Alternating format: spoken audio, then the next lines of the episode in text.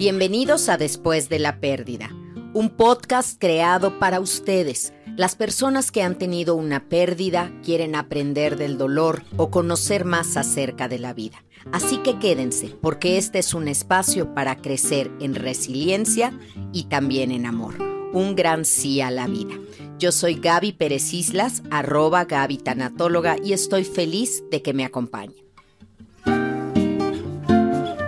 Bienvenidos a un episodio más de Después de la Pérdida. Un episodio fundamental que les voy a pedir que lo compartan con cuanta persona conozcan, porque esta es información crucial, porque hoy Eduardo Madrigal y yo les vamos a enseñar cómo dar las malas noticias. Hola Eduardo, ¿cómo estás? Muy bien, muchas gracias. Hola a todos los que nos escuchan. Buenos días, tardes, noches, están en el coche, lavando los platos, donde sea que nos estén escuchando. Qué gusto que sigan aquí. Y sí, precisamente fíjate que muchas de las personas que nos escriben es porque quieren solucionar ellos o trabajar un duelo, ¿no? Pero muchos también es porque quieren saber cómo ayudar a alguien o qué decirle a alguien y tal. Y justo es el caso de esta seguidora que te escribe, pues ya para empezar. Ah, pero espérame, déjame ahorita que dijiste donde sea que nos escuchen, te voy a decir esta para nuestra cultura general. A ver. Una usuaria mía de Chile me dijo, yo siempre escucho tus episodios cuando estoy en el taco. Ah, caray, a medio así. No, No. fíjate que en Chile el taco es el embotellamiento de tráfico, Está bien. de tránsito, ¿eh? Así que me gustó y le pregunté, ¿para ti qué es el taco? Para saber si de veras a medio tortilla estaba escuchándonos y no, era en el embotellamiento. Así que te lo digo para que bueno. veas que nos aprovechan. Nuestros escuchas aprovechan cada momento que tienen, cada ratito, cuando se están arreglando, cuando regresan de, de llevar a los niños al colegio, los trayectos, todo. Gracias, gracias por eso. Y vamos, vamos al caso de hoy. Pues venga, dice, hola, eh, ¿pudieran hacer un podcast de qué decirle a una amiga o amigo que tiene un familiar muy grave en el hospital? Por decir, mi comadre estaba pasando un dolor muy fuerte y a mi compadre se lo llevaron al hospital porque su riñón estaba muy infectado. Y el doctor dijo que hay muy pocas posibilidades de que viva porque tenía mucha infección. O sea, ¿qué decirles? Gra- gracias. Ok. Ah, y entonces aquí son dos cosas, Eduardo, porque aquí es cómo darle una mala noticia y qué le digo. Sí. ¿Sabes qué le digo también a alguien que está pasando por un mal momento para no caer en el clásico, échale ganas, Dios sabe por qué hace las cosas o todo va a estar bien, que son frases huecas que al doliente ni le dicen nada, lo angustian más, se siente incomprendido. Entonces, vamos a darle esos dos giros, ¿no? A mí me interesa mucho como pues como educadora de duelo, decirles cómo se debe de dar una mala noticia, porque veo que se están cometiendo errores muy graves. Errores en el hospital, cuando con el tacto de un elefante llegan y te dicen, ya no hay nada que hacer, o pase a despedirse, o como le dijeron a una paciente mía, ¿usted dónde prefiere que muera su mamá, en su casa o en el hospital? ¡Ay! Y digo, pues no prefiero que se muera. No quiero que se muera en ningún lugar y ¡pum! ¿Sabes? Te- cuando tú estás apenas manejando tu negación, tratando de acomodar las cosas en tu proceso y llegan y te dan eso, además del duelo, te deja el trauma, el golpe. Entonces, sí hay una manera de dar las noticias que suavice un poquito el impacto y la impresión de la noticia. Es que creo que es importante primero aclarar por qué es importante tener este tacto a la hora de las noticias, ¿no? Uno dirá, pues es la verdad, puede que escoja si se muere en su casa o en el, eh, en el hospital, pero a ver, es que es, me lo imagino yo, en el momento de la pérdida o cuando estás ahí, como si un huevito le quitaran así el cascaroncito, ves que hay como una yemita antes de que ya esté el huevito Una bien. membrana Sí, sí, sí. delgadita. Algo muy delgadito ahí. Estás, estás ahí tocando eso porque pues te enteraste que está en el hospital tu ser querido, o tu mamá se cayó, o alguien tiene cáncer, o no la está pasando muy bien, como que estás ahí, ¿no? Cualquier os- cosita poncha eso muy fácil y el dolor se complica más que sabemos muchas veces que no es ni la intención de los doctores, ni de tus amigos, ni de nadie causar ese daño, pero si nos lo podemos evitar y las personas que vean este, este podcast también pueden tener ese tacto, pues qué mejor, ¿no? Claro. Y por eso hay que aprender, por eso estamos dando esta capacitación, así veo este episodio de hoy como una capacitación, porque siguiendo tu, tu imagen del huevito, una maestra que, con la que yo tomé intervención en crisis nos decía, imagínense que dar una noticia es como la mollerita de un bebé. La mollerita es este espacio que queda entre las placas del cerebro y a un bebé le puedes tocar. No es tan frágil como el huevito que decías, pero de todas maneras puedes hacer un daño muy grande si el bebé se cae, si justo se golpea ahí. Yo creo que cuando no tienes el tacto para dar una, una noticia, causas, además del dolor del duelo, un trauma y sí puedes ocasionar un daño físico en la persona, una descompensación química, una subida de azúcar y que la persona se vuelva diabética para el resto de su vida, o una baja de presión y que se desmaye, o que se ponga como loca y tenga un accidente automovilístico, o no sé, eh, un infarto no te lo podrías provocar así, pero tú no sabes el estado de salud de la persona que va a recibir la noticia. Si tiene las arterias tapadas, si tiene alto el colesterol y los triglicéridos y recibe una noticia así, sí le puede dar algo. Creo que eso es clave, entender en qué momento o en punto está la persona que va a recibir la noticia, ¿no? No es lo mismo alguien que está súper feliz porque acaba de sacar 10 en un examen y le vas a dar una muy mala noticia alguien que acaba de reprobar ese mismo examen y le vas a dar una muy mala noticia. Pero imagínate inclusive si sacó 10 y está aquí en el high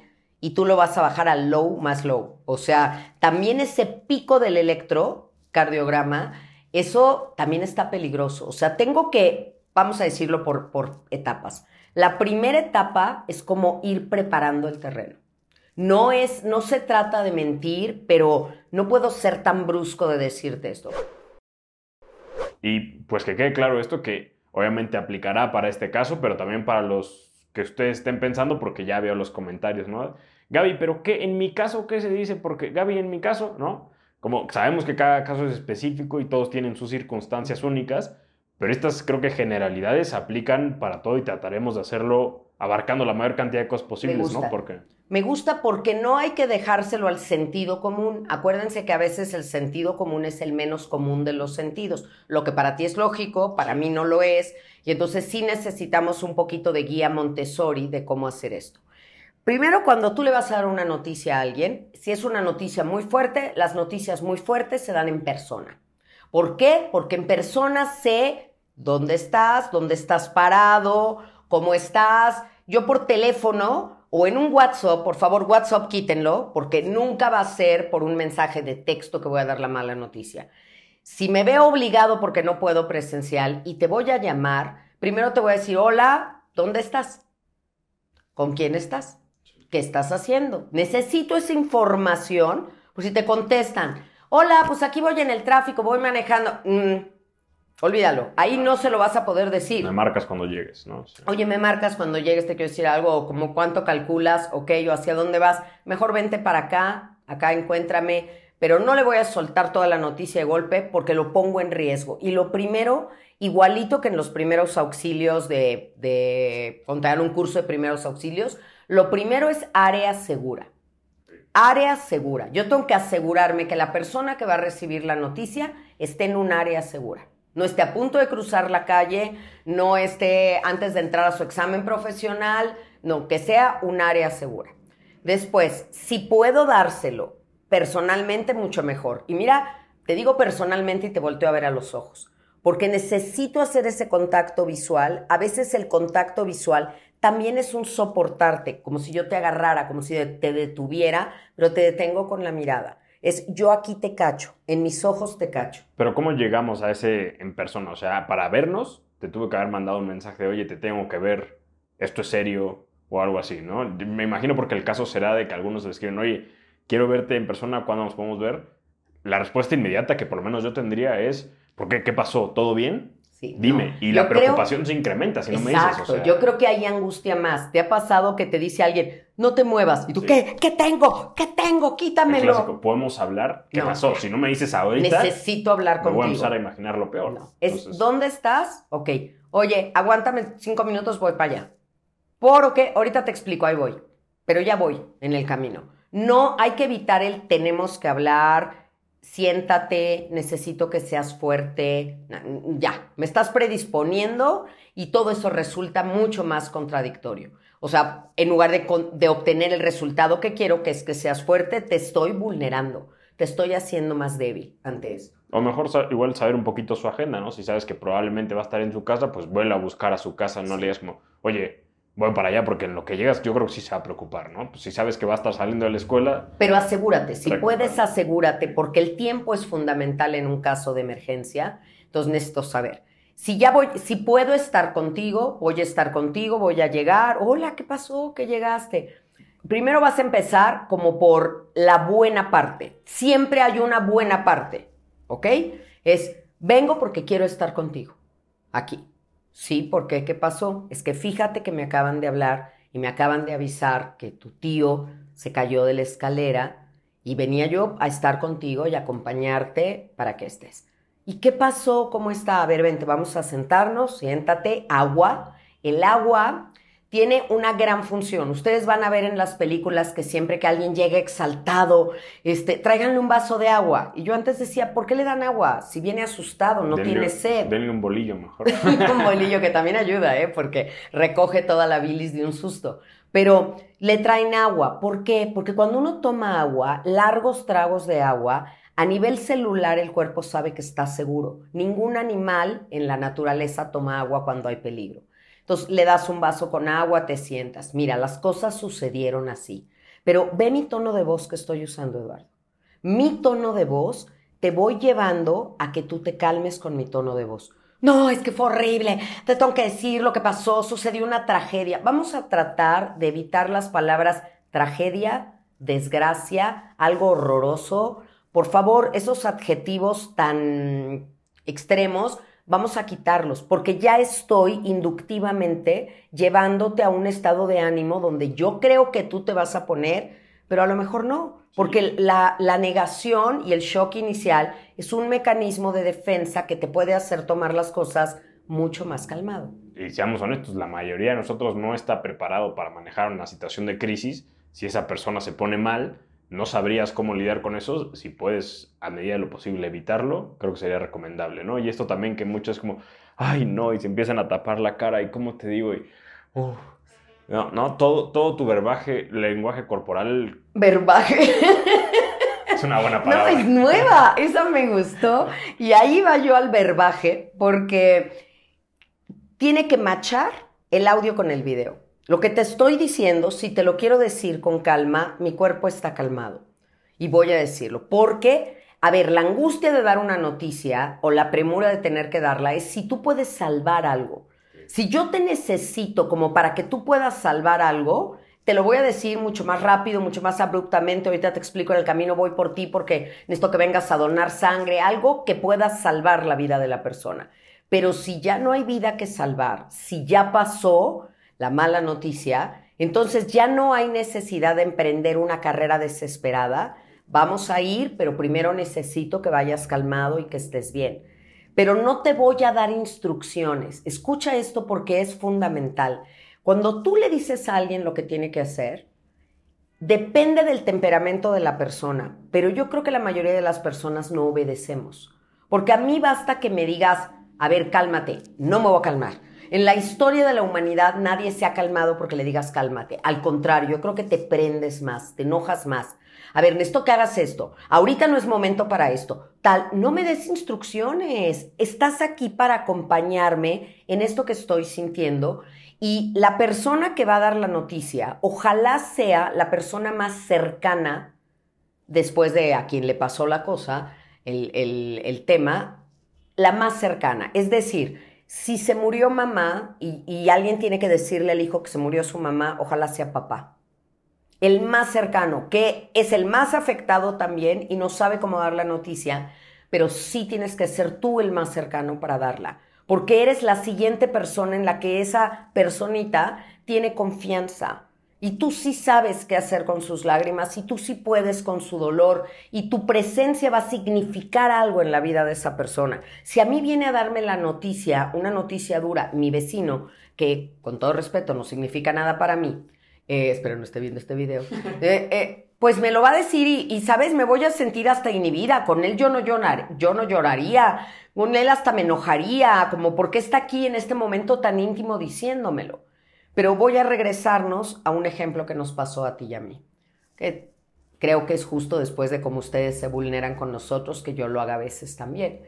Cuando mi mami se puso muy mala y la llevaron al hospital, tú y yo estábamos de viaje.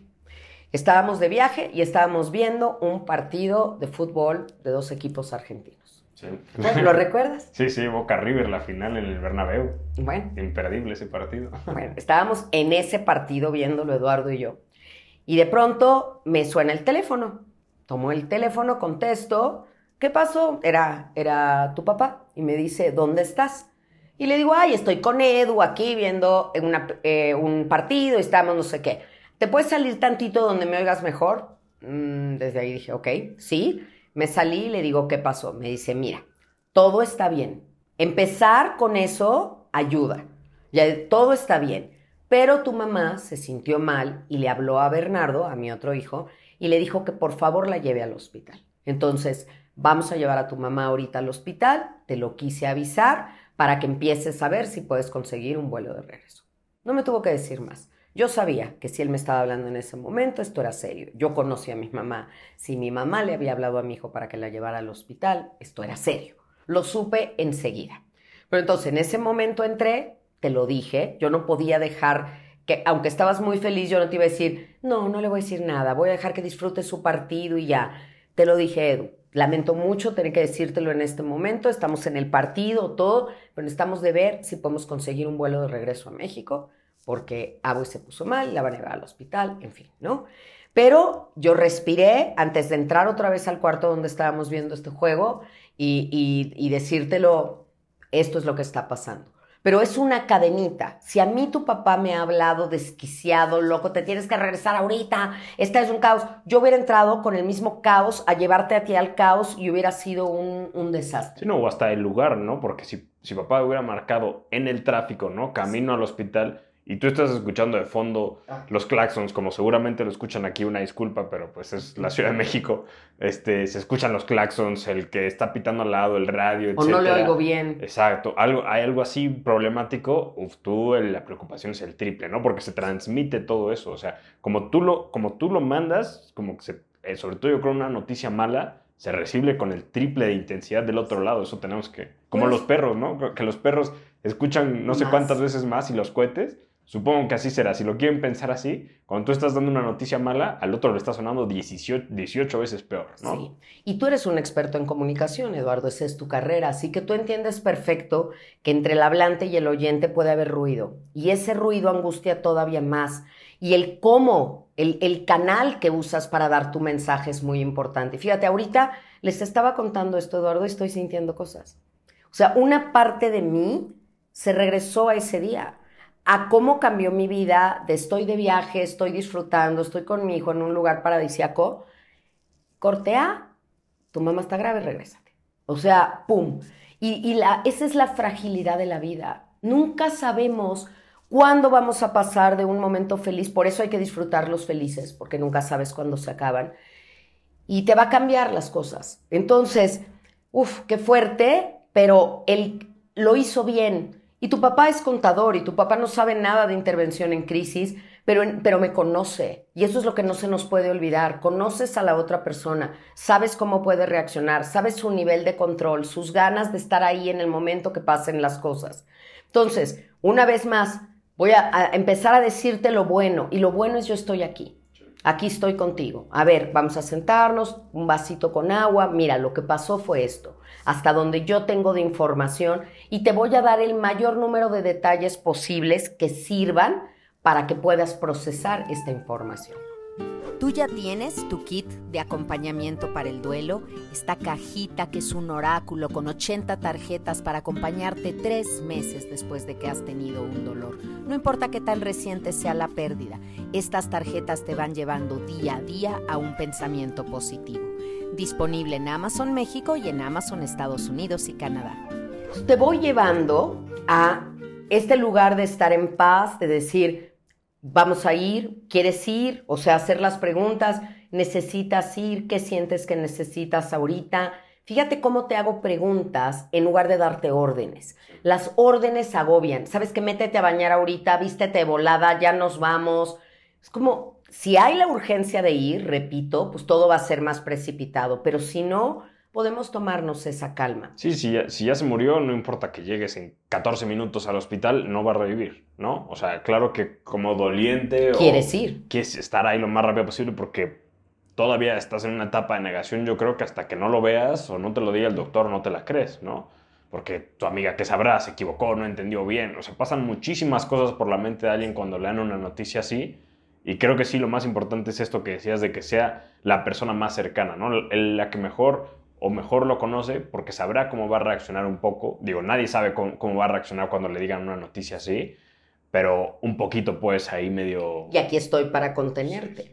Aquí estoy para contenerte. Entonces, ya llevamos estas piezas de información. En el escenario ideal, y entiendo, empezaste diciendo así, el caso de cada quien es distinto, en el escenario ideal lo da la persona más cercana, lo da en persona, lo da haciendo contacto visual, no se da en un lugar público, para justamente no inhibir la reacción, que es la reacción normal. Porque a veces le decimos a alguien, pero no vayas a llorar, pero no grites, pero no hagas, pero oye, me acabas de dar esta noticia y lo normal y lo sano es que yo llore o yo, o yo grite, o yo se me doblen las piernas y me caiga al piso y para eso estás ahí, para recibirme. No queramos inhibir y controlar a que demos una respuesta entrenada y correcta porque cuando vemos, ahora que fue el terremoto en Turquía y veíamos, el, en, y veíamos en la televisión cómo reaccionaban las personas y veías señoras gritando, jalándose la, la, ropa, eso es lo normal, no es dramático, no es exagerado, no es terrible. El, el dolor necesita ser visto y necesita ser expresado. Te acabo de decir que hay que dar el mayor número de detalles y de información que tenemos, pero que sea relevante al proceso de la otra persona. Eso creo que es muy importante, porque cuando entra uno en detalles así de explotó todo, está todo tirado, es un reguero, está horrible, quedaron los pies... A ver, a ver, eso realmente no importa. Eso no importa. Claro que a ti te impacta y eres una persona también, no te, no te estamos pidiendo que seas un robot a la hora de dar una noticia. Pero tienes que pensar un poquito más en la otra persona que en ti cuando estés dando esta En la vulnerabilidad de la otra persona. Le estoy cambiando la vida con esta noticia que le voy a decir. Y qué duro, pero a la vez qué bueno que sea yo. Y no que se enteraran como se enteran algunos. ¿Sabes cómo se enteran algunas personas que pasó algo? Por, por redes sociales. Sí, mucho. mucho. Estoy de viaje y entonces estaba yo de viaje y de pronto pues no me habían querido decir, como porque no me encontraban o porque algo, y de repente por algo me meto a Instagram y empiezo a ver, lo siento mucho, lo siento mucho, qué triste lo de tu papá, qué de mi papá, ¿no? Y entonces llaman por teléfono, pues es que no te queríamos echar a perder el viaje, pero fíjate que tu papá, todo.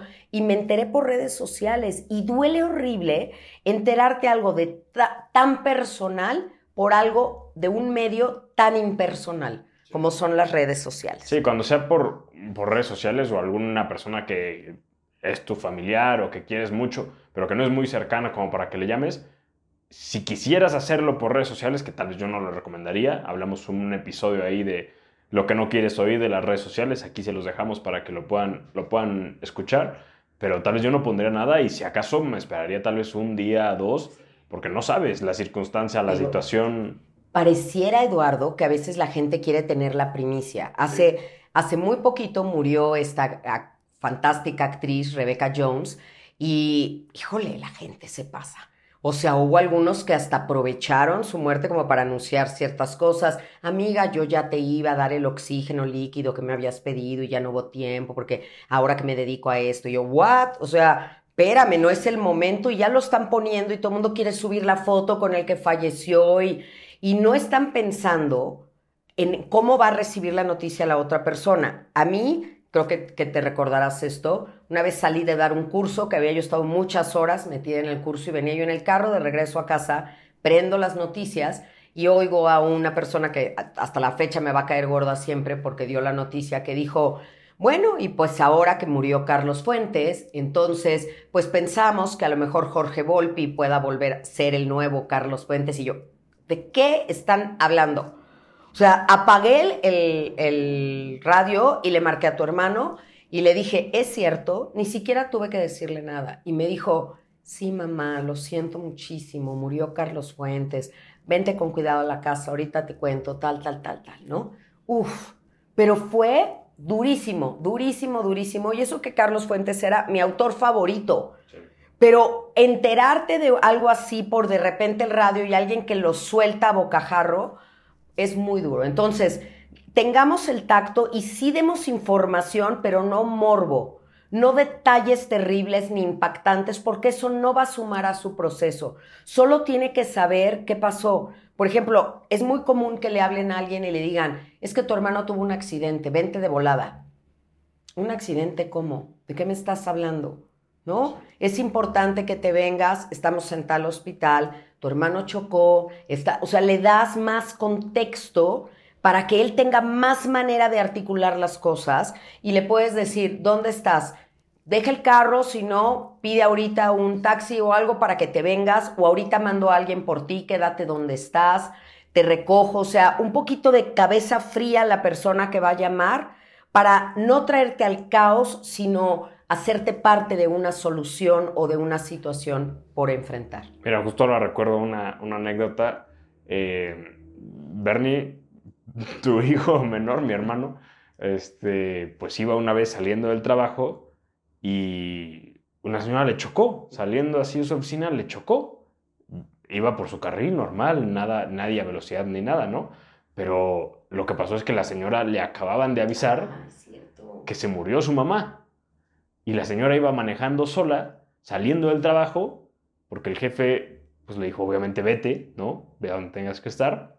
La señora se va sola, manejando, y saliendito oh. del estacionamiento de su oficina, le chocó a Bernie.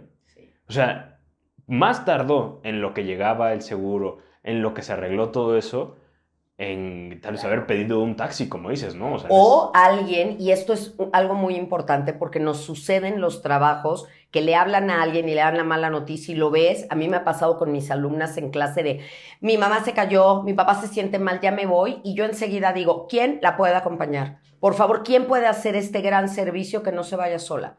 Y entonces, si la otra persona puede que la otra persona maneje, si ninguna maneja, se van en un taxi, pero se van sola. Es importante que a una mala noticia no le siga otra, otra, otra y se vuelva una serie de eventos desafortunados, título de un libro y de una serie, porque hay que acompañar a alguien, de verdad no sabes ni qué estás haciendo, te tiemblan las manos, te tiemblan las piernas, ¿cómo vas a manejar así? ¿Cómo vas a andar en la calle así? Sí, claro. Y eso es la mejor, el mejor apoyo que dar. Tú estás pensando qué fue lo último que le dijiste, dónde dejaste las escrituras, lo de donde los papeles de la funeraria, tú estás pensando todo, excepto en si ya está el SIGA o no. O sea, claro que en esos momentos, pues sí, que si alguien te pudiera acompañar, mucho mejor. Por eso esta persona que te lo diga en persona, pues ya te llevará contigo, etcétera. Mucho mejor porque sí, creo que si una persona sola ahí a la mitad del periférico, uff.